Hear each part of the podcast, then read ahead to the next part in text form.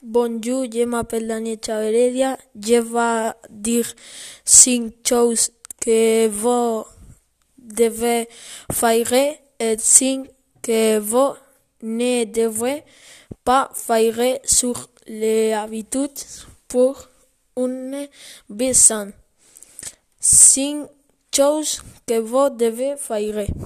Tu dois faire deux sports.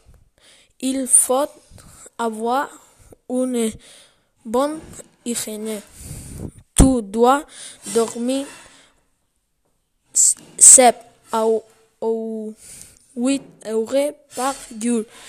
Il faut bien hydrater. Tu as une alimentation équilibrée. Cinq, cinq choses que vous ne devez pas faire. Tu ne dois pas prendre de drogue. Tu ne dois pas jouer plus de trois heures sur PlayStation. Tu ne dois pas dormir moins sept ou huit heures. Tu ne dois pas manger beaucoup de bonbons.